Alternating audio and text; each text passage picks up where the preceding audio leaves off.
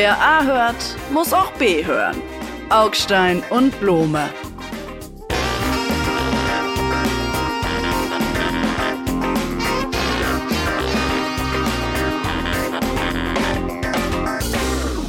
Lieber Kollege Augstein, ich begrüße Sie herzlich zu diesem Podcast und habe als erstes eine Frage an Ihr persönliches Erinnerungsvermögen.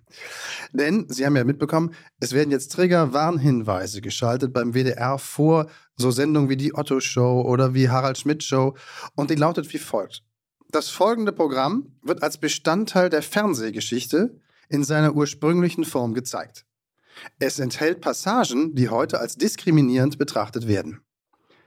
Ich meine, wir haben zehn Jahre Phoenix hinter uns, zehn Jahre öffentlich-rechtlich. Von 2011 bis 2021 kriegen wir auch so einen Warnhinweis. Ich fände mich jetzt, ich glaube, man ist kein Mensch, wenn man nicht so einen Warnhinweis kriegt. Haben wir irgendwas gemacht, was so einen Warnhinweis rechtfertigt? Ja, sagen Sie das. Ja, äh, lieber Kollege Blome, Ihnen auch ein herzliches Willkommen. Ich glaube nicht, dass man solche Warnhinweise bei unseren äh, Einlassungen braucht, denn Sie und ich, wir waren schon woke avant la lettre. Otto, daran erinnere ich mich, als Kind habe ich das natürlich gesehen. Äh, mein Humor, möchte ich sagen, wurde auch geschult, nicht nur, aber auch an Ottos Humor geschult. Und ähm, ja, so ist es. Ich, aber ich meine, jetzt, mal, jetzt mal im Ernst, das ist der öffentlich-rechtliche Rundfunk. Otto war eine Ikone des öffentlich-rechtlichen Rundfunks, nämlich gegen den Strom, damals 70er, 80er Jahre, mit einer Show pro Jahr oder pro Halbjahr, auf die man wochenlang hinfieberte. Und dann wurden natürlich Witze über Zwerge gemacht und da machen wir jetzt einen Warnhinweis ja. vor. Wo soll das denn enden? Also ich will mich gar nicht übermäßig drüber aufregen, weil es ja sowieso egal ist, was die da vorkleben oder auch nicht. Die Leute werden es trotzdem schauen und es wird ihnen gefallen. Aber dass der WDR, der öffentlich-rechtliche Rundfunk, sich bemüßigt fühlt, das zu tun, das macht mir dann schon echt ein bisschen Kopfzerbrechen. Also wo kommen wir denn da hin? Meinen Sie, das treibt der AfD jetzt auch Stimmen zu? Nee, jetzt nicht alles auf dem Planeten treibt der AfD Stimmen zu. Aber wie klein und blöd ist das denn? Ja, gut, mir ist es, es, es, ist mir jetzt sogar zu klein und zu blöd, um mich noch länger darüber aufzuregen. Wenn, wenn jetzt naja. mehr Leute sich, wenn jetzt mehr Leute sich in der Mediathek, auch vielleicht äh, äh, Angehörige jüngerer Generation, die Otto-Show angucken, nur einfach, weil sie neugierig sind, äh, wie versaut und schweinisch und moralisch verkommen die Elterngeneration denn früher war, umso besser. Dann können die jungen das, Leute vielleicht noch was lernen. Dann können wir das, also wenn wir es nicht für unsere Sendung, Phoenix, wie gesagt, zehn Jahre lang, äh, raufen im Fernsehen zur besten Sendezeit, schalten, müsste man es dann für Bundestagsdebatten schalten? Ich meine, Franz Josef Strauß im Bundestag oder Herbert Wehner im Bundestag langt da mal so richtig ja. hin, richtig verletzend und böse. Muss man nicht auch einen Warnhinweis machen? Achtung, das könnte Sie verletzen, Ihr zarten Seelchen. Sie müssen natürlich grundsätzlich bei der Beschäftigung mit der Vergangenheit äh, äh, Triggerwarnungen ich weiß es nicht. Ich habe irgendwie dieses, äh, dieses, Thema mit diesem Woken und so, mir hängt das so zum Hals raus. Ich, können wir, ja, mir auch. Lass, Kommen wir zum Eigentlichen. Ja. Kommen wir zum Eigentlichen. Wobei es ein ganz bisschen was miteinander zu tun hat, denn ich möchte auch hier eine Triggerwarnung aussprechen. Teile des nun folgenden Programms könnten diskriminierend wirken, weil es um Menschen geht, die keinen deutschen Pass besitzen. Und dann ist es ja ganz schnell die Rede davon, dass das unfair sei, dass man das nicht dürfe. Also zum Beispiel wurde der Finanzminister FDP in der vergangenen Woche ja hinlänglich rund gemacht dafür, dass er es gewagt hatte, zu sagen, es gibt einen Teil von Kinderarmut, der hat mit verfestigter Kinderarmut aus welchen sozialen Gründen in Deutschland auch immer nichts zu tun, weil es Flüchtlinge bzw. Zuwanderer des letzten oder vorletzten Jahres sind. Die natürlich dann, wenn sie Kriegsflüchtlinge sind, sofort in Hartz IV bzw. Bürgergeld kommen und damit diese Armutsstatistik vergrößern, erhöhen, aber wie gesagt, nichts Klassisches damit zu tun haben, ähm, dass da Armutsbekämpfung versagt habe in den vergangenen Jahren. Dafür ist er so rund gemacht worden, als wolle er nunmehr Kindergrundsicherung, Armutsbekämpfung nach Herkunft, Hautfarbe und Nationalität unterscheiden. Billiger geht's nicht. Ähm, davor gehört dann wahrscheinlich auch eine Triggerwarnung. Aber da sind wir beim Thema, ob die Flüchtlinge, ob die Zuwanderer gemeinsam den deutschen Sozialstaat überfordern oder nicht. Naja, es kommt ein bisschen darauf an, äh, welche Zuwanderer und welche Flüchtlinge Sie sich da angucken. Und wir haben das alte Problem, dass das Land zwar ein Einwanderungsland äh, schon immer war, sich dem aber Jahre und Jahrzehnte lang nicht gestellt hat. Das heißt, wir haben eine in einem Einwanderungsland keine richtige Einwanderungspolitik, ist, glaube ich, ein sehr spezifisch deutsches Problem, äh, wie hier Politik gemacht wird, nämlich irgendwie so unter Verdeckung der Tatsachen. Das ist, glaube ich, auch das, was die Leute so wahnsinnig nervt. Es wäre, glaube ich, für alle viel einfacher, wenn häufiger Klartext gesprochen würde und die Dinge beim Namen genannt würden. Das betrifft übrigens auch das Thema, über das wir uns nachher unterhalten, den Ukraine-Krieg. Aber es betrifft eben auch die Migration. Klar ist das ein Problem, wenn man einerseits einen Asylparagraphen äh, äh im Grundgesetz hat, der im Grunde Weltgeltung äh, beansprucht, der, der aber in Wahrheit gar nicht nachkommen kann. Und andererseits hat man die äh, äh, Bedürfnisse des, des, des Arbeitsmarktes, die halt aus der sogenannten heimischen Biopopulation nicht mehr äh, befriedigt werden können, wo wir also Migration brauchen. Also das heißt, Asyl und Arbeitsmigration stehen hier immer gegeneinander. Das ist ein Geflecht. Und wenn wir das nicht irgendwie angehen, dann werden wir immer wieder diese ermüdenden Debatten über Migration führen müssen, die ich irgendwie traurig finde und die ehrlich gesagt dann eben doch der AfD helfen. Entschuldigung, da muss ich dann nochmal auf die böse AfD zu sprechen kommen. Ich glaube übrigens, dass Deutschland kein Einwanderungsland ist. Deutschland ist ein Fluchtland. Offenkundig und ein Anziehungspunkt für alle Menschen, viele Menschen auf dem Planeten, die sich ein besseres Leben wünschen, weil man hier ein besseres Leben führen kann. Das würde ich niemandem, niemals jemandem vorwerfen, dass er sich das auch wünscht. Aber das ist noch nicht Einwanderung, das ist Flucht. Flucht, Migration ähm, vor Elend, vor Krieg natürlich, nicht zuletzt und vor allem in letzter Zeit, dem Ukraine-Krieg. Und wenn es immer jetzt heißt, oh ja, selbst die CDU hat begriffen, wir sind ein Einwanderungsland, weiß ich gar nicht, ob das der richtige Schritt ist in der Erkenntnisfolge. Denn solange wir nur in Anführungsstrichen ein Fluchtland sind, wo die Menschen hinkommen, weil sie hierhin wollen und nicht, weil sie in Anführungsstrichen von uns ausgesucht wurden als jene, die die großen Lücken zum Beispiel bei der Facharbeiterschaft schließen könnten, so lange müssen wir ja irgendetwas mit ihnen machen, damit sie nicht einfach nur als Flüchtlinge für den Rest ihrer Tage bei uns leben. Oder aber wir müssen ihre Zahl reduzieren. Aber Offenkundig scheitern wir ja aber daran, diese Menschen in den Arbeitsmarkt in größerer ja. Zahl zu bringen. Aber das ist doch theoretisches, äh, Sie, Sie theoretisieren da so vor sich hin. Sie tun doch so, als würde irgendwo in Indien ein äh, äh nach deutschen Bedingungen ausgebildeter Facharbeiter sitzen, der perfekt Deutsch spricht, der auch das Grundgesetz bereits unterm Arm hat und der sich dann überlegt, äh, wandere ich in die Bundesrepublik Deutschland ein oder doch lieber nach Kanada, denn ein kanadisches Diplom und die englische Sprache beherrsche ich auch schon längst und so. Und dann sagen Sie, und wenn der sich nicht für uns entscheidet, und so, das ist doch alles Kokolores. Menschen sind halt Menschen und bewegen sich in großen Migrationsströmen um diesen Planeten schon immer. In Deutschland kommen viele an aus vielen verschiedenen Gründen, weil wir in der Mitte Europas sitzen, ein reiches Land sind und eine ganze Zeit lang zumindest ein vergleichsweise liberales Aufnahmesystem hatten. Punkt. Und es gibt, Herr Blome, keine falschen Menschen, sondern alle Leute, die zu uns kommen, sind Chancen auf eine Bereicherung ja, also um mal das schlimme Wort Bereicherung nochmal zu benutzen, von äh, das aus der Claudia Roth-Ära von Multikulti-Träumen und so. Jeder Mensch, der kommt, bietet die Chance auf Bereicherung und was man dann damit macht, hängt von ihm selber ab, aber auch von uns als Aufnahmegesellschaft. Für die Leute, die kommen, kann ich nicht sprechen. Ich kann nur für uns sprechen. Und wir machen unsere Hausaufgaben als Aufnahmegesellschaft immer noch nicht und beschweren und beklagen uns dann über die Migranten. Und das nervt einfach. Es ist so verlogen. Na gut, was, was wären schon falsche Menschen? Das, äh, das ist das, die, die beiden Begriffe passen nicht zusammen. Aber diese Menschen sind, viele dieser Menschen sind offenkundig hier falsch. Und zwar aus zwei Gründen. Erstens haben sie keinen Anspruch hier zu sein, weil sie keinen Asylanspruch haben. Sie werden nach Ablehnung ihres Asylantrages, und das passiert in zwei, in zwei von vier Fällen, insgesamt werden sie hier geduldet, in aller Regel zu 90 Prozent ungefähr weil man sie nicht zurückgeben kann an ihr Heimatland, weil das Heimatland sie nicht haben will, weil der Pass plötzlich weg ist, aus tausenderlei Gründen. Will ich gar nicht ausarbeiten. Also sie bleiben hier und sind aber auf einer falschen Basis, wenn man so will, hier reingekommen. Und sie sind zweitens hier falsch, weil sie offenkundig aus vielerlei Gründen, können wir gleich nochmal nachgehen, nicht gut genug in den Arbeitsmarkt integriert werden. Ja, viele von denen von dürfen gar nicht arbeiten. Nee, Moment, sie, sie, Moment. Spaßvogel. Nein, Nein, die Leute, Wenn sie im Asylverfahren sind, dürfen sie nicht arbeiten. Das stimmt. Das könnte man ändern, vielleicht. Aber Kriegsflüchtlinge zum Beispiel dürfen Ukrainer sofort arbeiten. Von den Syrern, die 2015, 16 gekommen sind, das ist acht Jahre her. Sieben, acht Jahre her.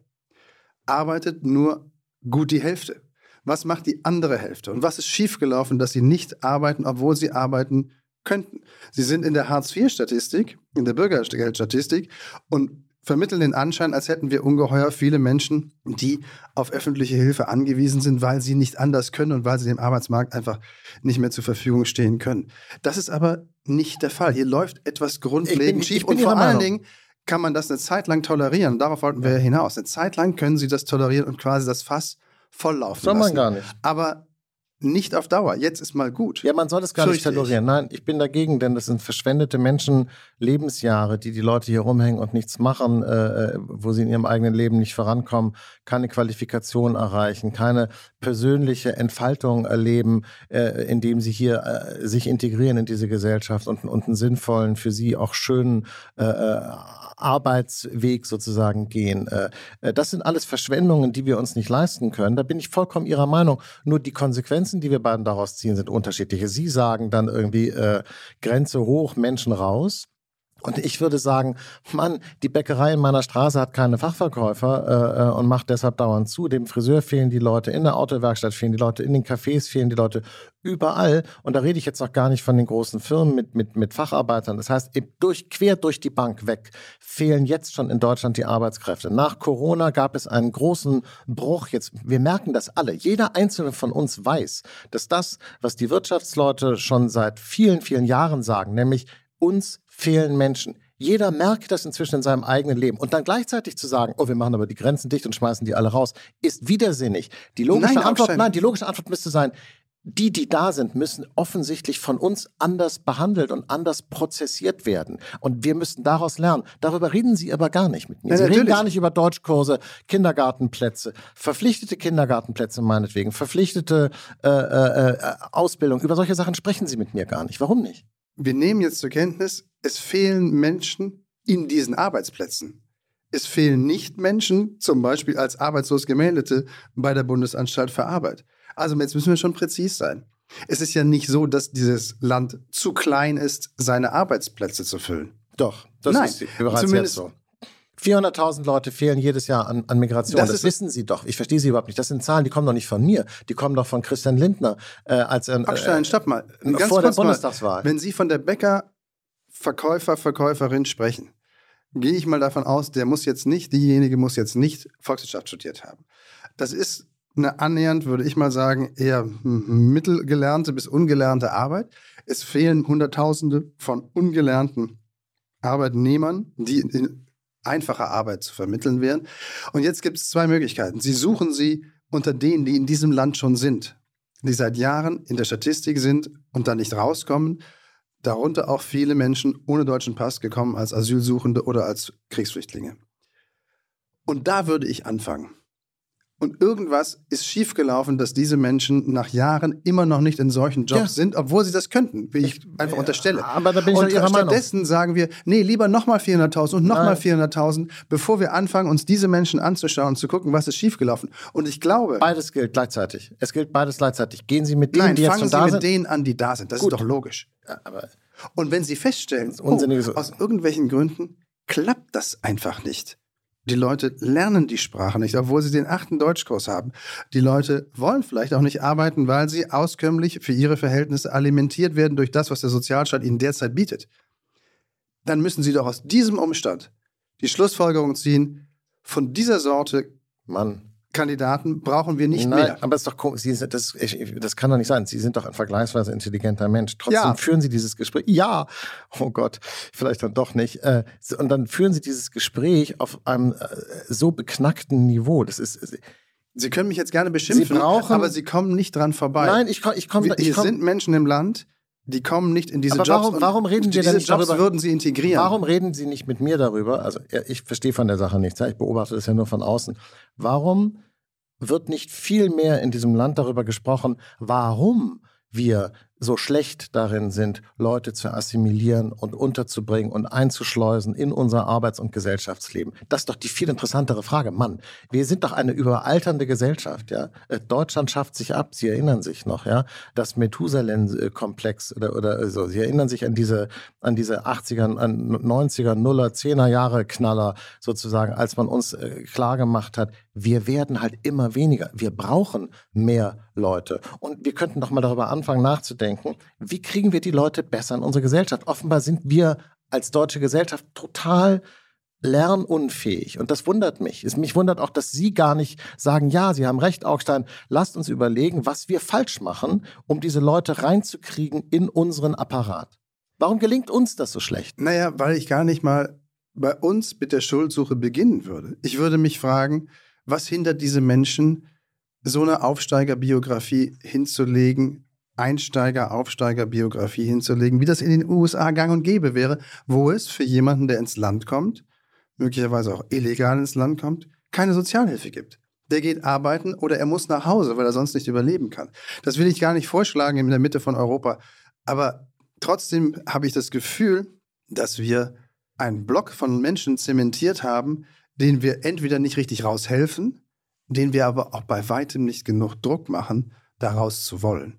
Und darum geht es mir. Und wollen Sie sich jetzt so trotzig in die Ecke so, so, so also das ist doch, dann sollen die doch erstmal anfangen und ich habe gar keine Lust und so. So funktioniert doch Politik nicht. Ich weiß, es ist doch Wahnsinn. Doch. Wir reden doch über die Zukunft so kann Politik dieses Landes. Funktionieren. Nein, Politik muss so funktionieren, dass man sagt, was können wir als Politiker, als Medien, als, als Diskursgesellschaft äh, eigentlich lernen, von anderen Beispielen, ist mir völlig egal von wo, auch meinetwegen aus Amerika, ist, ist doch völlig wurscht, wie wir anders umgehen mit einer multikulturellen Gesellschaft. Warum sind bestimmte äh, Migrationsgruppen so schwer zu integrieren. Woran liegt das? Wie muss man mit dieser Leute ansprechen, damit man sie motiviert, meinetwegen auch zwingt? Das ist doch ganz egal. Ich will doch jetzt hier gar nicht, äh, äh, wie gesagt, ich sage jetzt hier nicht, wir müssen alle im Kreis Kumbaya, my Lord singen und tanzen. Das ist überhaupt nicht mein Text.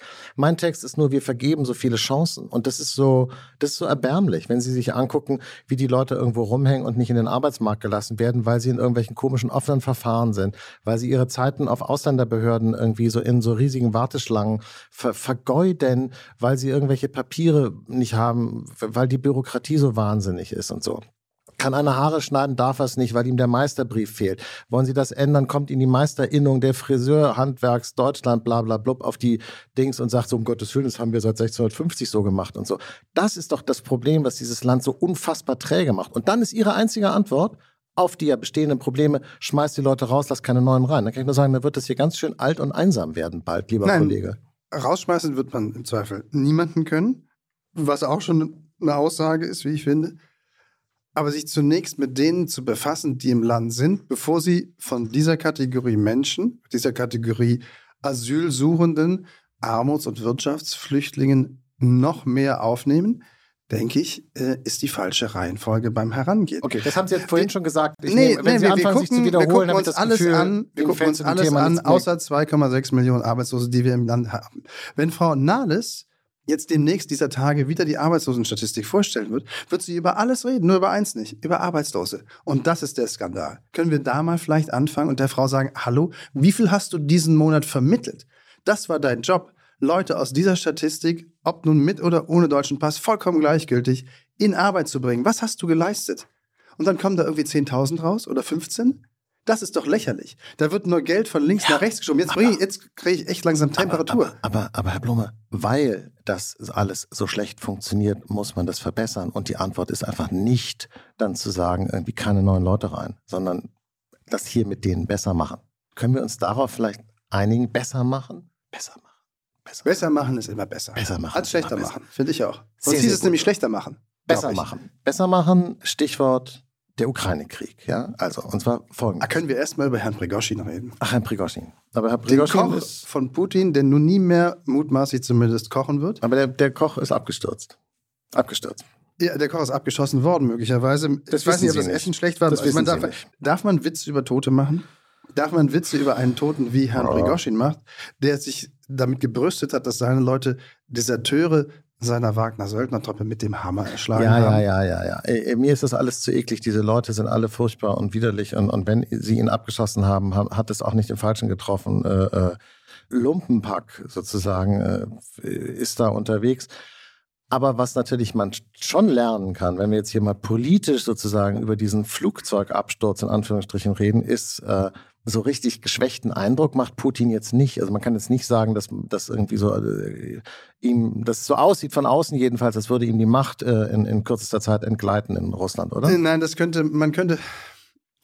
Ja, ich gebe zu, ich habe auch gedacht, diese der Gesichtsverlust, dass Herr Prigozhin mit seiner Truppe quasi ohne Widerstand auf Moskau zufahren konnte vor ungefähr zwei Monaten und erst dann irgendwie Putin mit diesem Mann verhandeln musste, sich herablassen musste, mit einem dahergelaufenen Söldnerchef zu verhandeln, um Sicherheit für den Kreml herzustellen, beziehungsweise diesem Mann Sicherheitsgarantien zu geben, damit er ablässt von seinem Putschvorhaben, hätte ich als so großen Gesichtsverlust gebucht, dass ich auch gedacht hätte, wow, da ist jetzt was ins Wackeln gekommen, davon wird er nicht gleich sofort stürzen, der Herr Putin, aber das erschüttert sein Fundament doch nachhaltig. Sehen Sie, und Putin hatte nur das Gesicht verloren und Herr Prigoschin jetzt deutlich mehr. Ja, ich würde sagen, also Putin scheint relativ fest im Sattel zu sitzen, wenn er das und so das machen kann. Bringt mich zu meinem Und vor allen Dingen, wo sind denn die, wo sind die Wagner-Soldaten? Ja, das wissen wir also. Was die machen sind, die jetzt? Die sind aufgelöst, teilweise integriert in die russische Armee, teilweise sitzen sie in Belarus. Es ist ja nicht nur Herr Prigoschin äh, ums Leben gekommen, sondern auch noch sein Second in Command. Keine Ahnung, ich kann auch nicht in die Zukunft gucken. Aber jedenfalls, äh, mein Punkt an der ganzen Geschichte, das, was mich daran interessiert, ist, es sieht nicht so aus, als würde Putin demnächst von innen heraus stürzen. Die ukrainische Offensive macht keine entscheidenden Fortschritte, weil die Russen sich einfach eingegraben haben in einer 800 Kilometer langen Frontlinie und nach wie vor etwa 20 Prozent des ukrainischen Gebietes besetzen.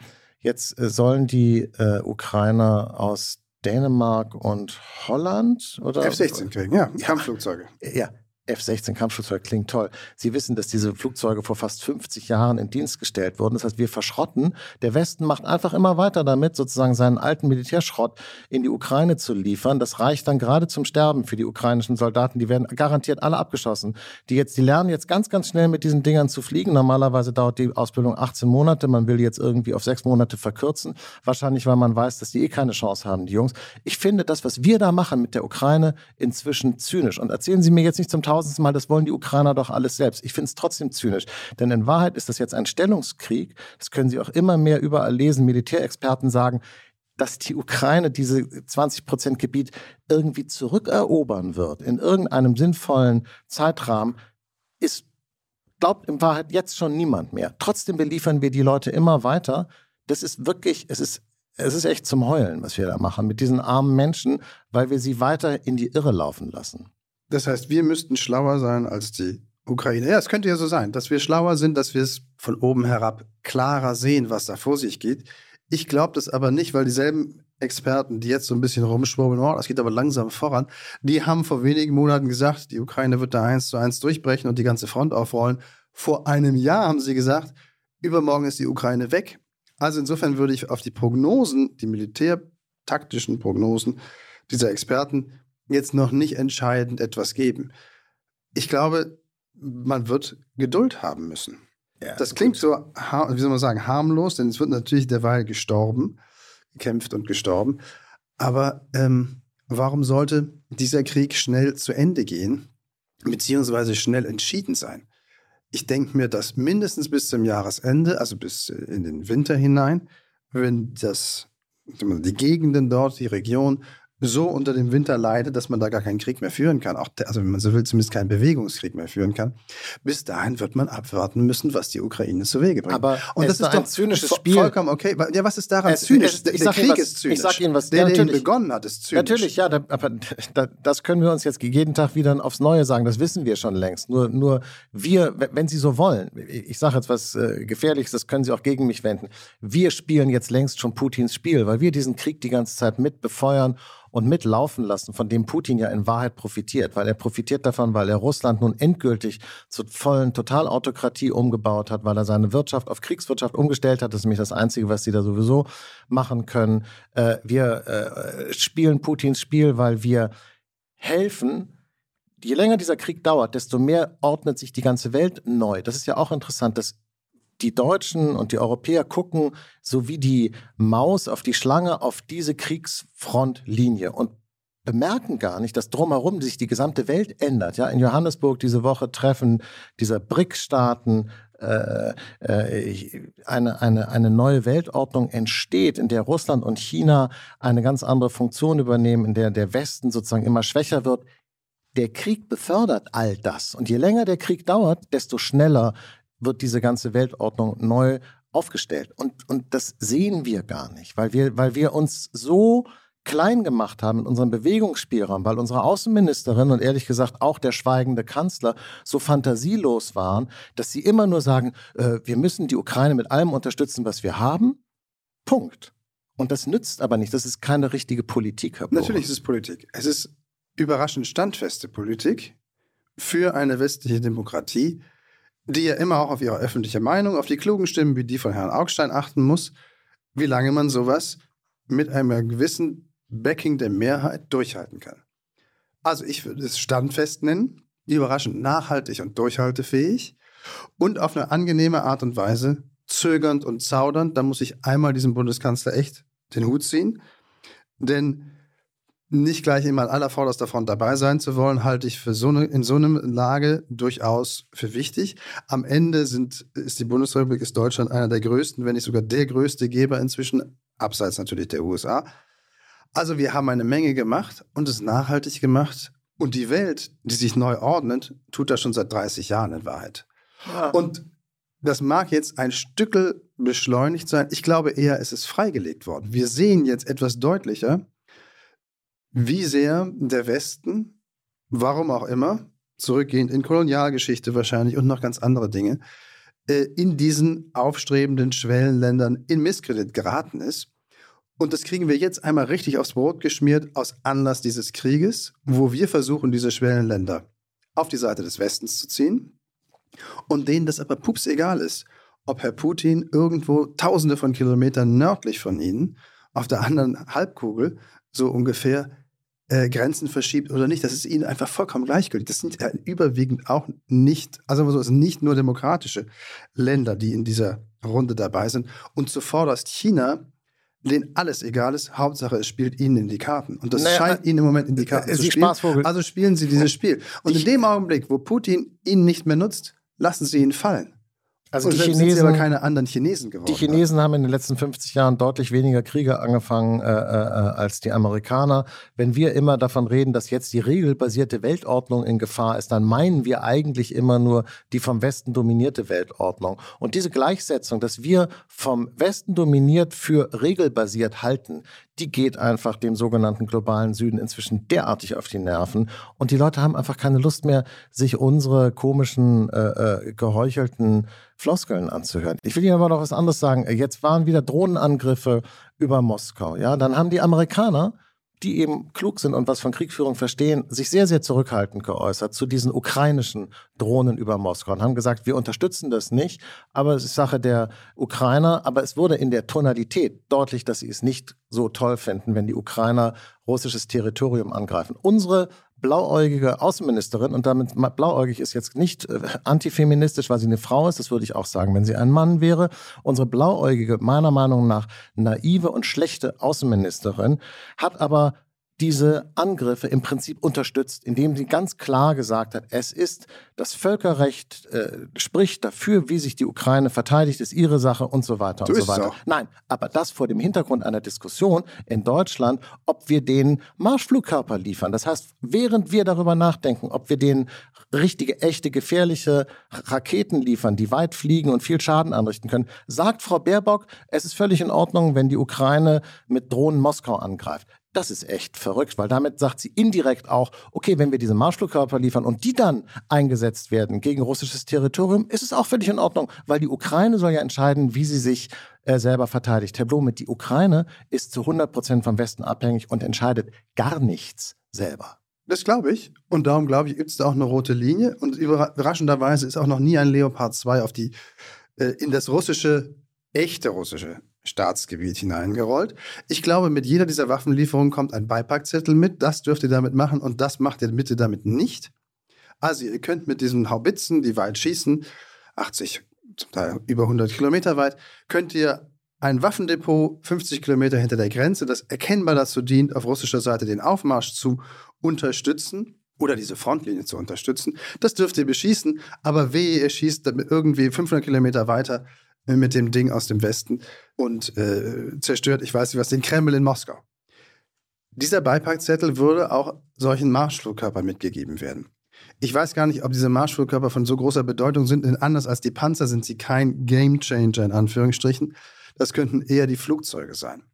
Und auch bei den Flugzeugen würde man sagen. Sie meinen die sechs, die sechs Flugzeuge, die jetzt äh, äh, bis Anfang des nächsten Jahres geliefert gucken, werden sollen? Warten Sie es ab. Wenn aber, diese Offensive auch schon aber längst durch ist. Es geht ja um den Beipackzettel. Natürlich müssen wir die wir glauben, dass die Ukraine für uns letztlich da kämpfen, der Ukraine ein Stück weit vertrauen. Ja, soweit ist das. Wenn Sie glauben, es ist ein korruptes Puppet-Regime, und das glauben Sie ja in Wahrheit ja. bei Herrn Zelensky, Nö, das habe ich nicht gesagt. Korrupt, naja. weiß ich nicht. Die ganze Ukraine ist halt ein korruptes Land und, und das merkt man ja auch immer wieder. Dagegen versucht Herr Zelensky ja, jedenfalls sieht das so aus, auch vorzugehen. Da werden ja immer zu wieder irgendwelche Leute rausgeworfen, weil man sich für ein paar tausend Euro freikaufen kann vom Wehrdienst und so weiter. Ich glaube, dass Herr Zelensky selber mit der Korruption in seinem Land sehr, sehr schwer zu kämpfen hat. Und die letzten Berichte, die die EU angefertigt hat über die Korruptionslage in der Ukraine, waren verheerend. Das wissen Sie auch. Gut.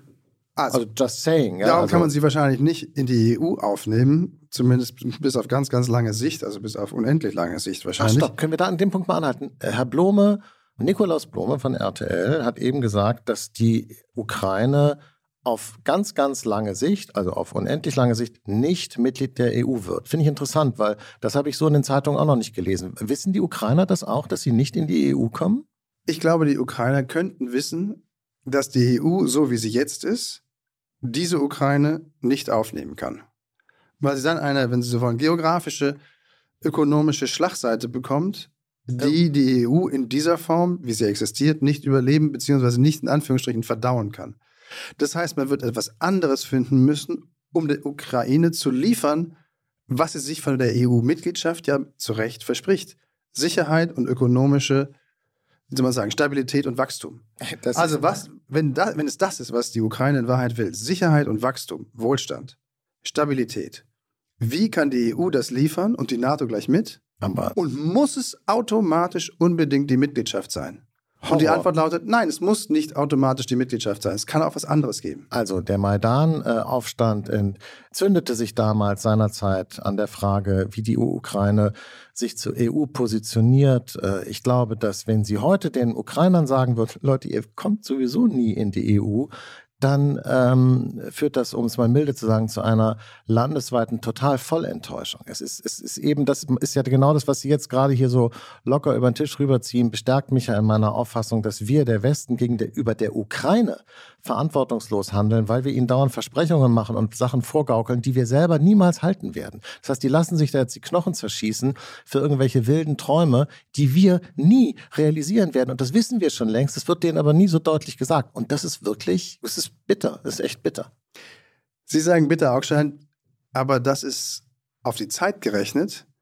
In der Zukunft wird sich das, wenn man sich was einfallen lässt, klingt auch ein bisschen doof, locker zu verdauen sein. Jetzt muss erstmal dieser Krieg beendet werden. Ich glaube, darauf können wir uns einigen.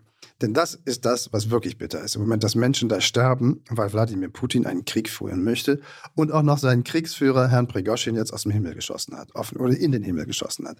Aber lassen wir es dabei, über das Thema reden wir sowieso immer zu und immer weiter. Worüber haben Sie sich diese Woche gefreut? Oder geärgert. Und ich sage gleich, worüber ich mich wirklich geärgert habe. Und ich bin kein Feminist das ist eh ohnehin ein sehr dehnbarer Begriff offenkundig und jeder kann sagen, er sei ein Feminist. Der Bundeskanzler sagt es ja auch. Ich finde das immer ein bisschen lächerlich, wenn ältere weiße Männer sagen, sie seien Feministen. Aber egal, ich fand es eklig, wie der Präsident des spanischen Fußballverbandes diese Frauen, die gerade den Pokal gewonnen hatten, spanische Fußballnationalmannschaft, Weltmeisterin geworden, abschleckte und der einen einfach geradewegs volles Rohr auf den Mund küsste. Und die wollte das gar nicht. Das sah man auch. Die wollte das nicht, aber er hat es halt gemacht, weil er es konnte. Und das fand ich so eklig, den hätte man rauswerfen müssen. Ja. Aber nein. Ich weiß nicht. Ich meine, ich bin jetzt, verstehe von Fußball nicht so viel, aber ist Fußball nicht auch ein. Aber von Küssen verstehen Sie was. aber ist Fußball nicht ein Kontaktsport? Augstein.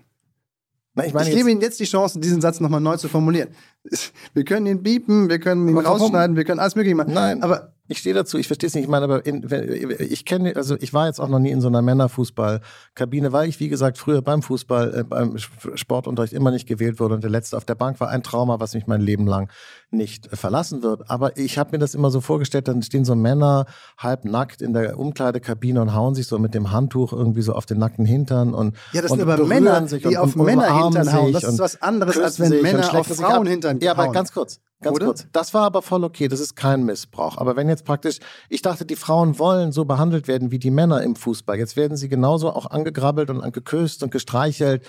Ich Ach, dachte, Sie ich dachte, sich, die, ja, aber warum denn? Das ist dann nicht in Ordnung. Oder? Sie reden sich um Kopf und Kragen. Sie müssen, Moment, wenn wir das Beispiel jetzt also nehmen und auf die so Männer drehen, die Männer. wenn wir das Beispiel nehmen und auf Männer drehen wollen, dann müssen Sie sich Folgendes vorstellen. Ja. Das Vergleichbare wäre, Angela Merkel kommt zu den Fußballweltmeistern. War sie. sie. Sie war in der Kabine. In die Kabine. Sie war in der Kabine. Und küsst Sebastian Schweinsteiger oder den, besser, kleineren Philipp Lahm, den sie in den Schwitzkasten nehmen kann, auf den Mund, obwohl er das nicht will. Sie wissen, Und was hätten wir dann gesagt? Sie wissen, ich hätte, ich hätte es schön gefunden für beide. Ich glaube, Biden hätte, also vor allen Dingen Frau Merkel hätte das sicherlich nicht, also ich hätte es jedenfalls hätte Biden gegönnt, sage ich jetzt mal so. Und außerdem wissen Sie gar nicht, was in dieser Kabine stellen damals seinerzeit passiert ist. Stellen Sie, Sie sich vor, Angela Merkel hätte dabei. Philipp Lahn auf den Mund geküsst. Ja. Wir hätten eine neue Bundeskanzlerin danach gebraucht. Nein, im Gegenteil. Nein, sie, sie wäre immer noch Bundeskanzlerin. Die Leute hätten es geliebt. Ich bleibe dabei, wenn die Frauen im Fußball genauso behandelt werden wollen wie die Männer, dann müssen sie auch damit klarkommen, auf die gleiche Weise äh, körperlich dann da. Dass ich meine, das ist halt dann so. Müssen Sie damit klarkommen, dass Sie von Ihrem Fußball übergriffigen, ja, schmierigen, glatzköpfigen die fassen Fußballpräsidenten angefasst aber, werden? Aber diese Männer fassen sich auch immer in den Schritt während des Spiels und das ist alles schrecklich. Was, ja, keine Ahnung, was soll ich jetzt dazu sagen? Fußball, I don't know. Augstein, ich glaube, Sie können jetzt noch was sagen. Oder wir machen an dieser Stelle Schluss, weil ja. tiefer kommen wir nicht runter. Nein, ich glaube, weiter geht's nicht. Das sollte es auch nicht tun. Aber, aber, aber hat er, er hat sie richtig auf den Mund geküsst. Das war schon ein bisschen eklig. Sie haben recht. Eigentlich, es war echt ein bisschen. Er hat mit beiden Händen ihren Kopf gepackt und praktisch. Es sah so aus, als würde er so seine Zunge. Es war echt ein bisschen eklig. Ich bin doch. Boah, hören Sie jetzt mal auf. Ich nehme wir machen jetzt, zurück. Wir machen Schluss an dieser Stelle. Okay. Und verabschieden Sie in einer Woche. Ja. Bis zum nächsten Mal. Besinnlicher Grüße. Tschüss. Oh nee, das ist ja. Tschüss, Block. Tschüss, das kriege ich jetzt wochenlang nicht aus meinem Kopf Tschüss, raus.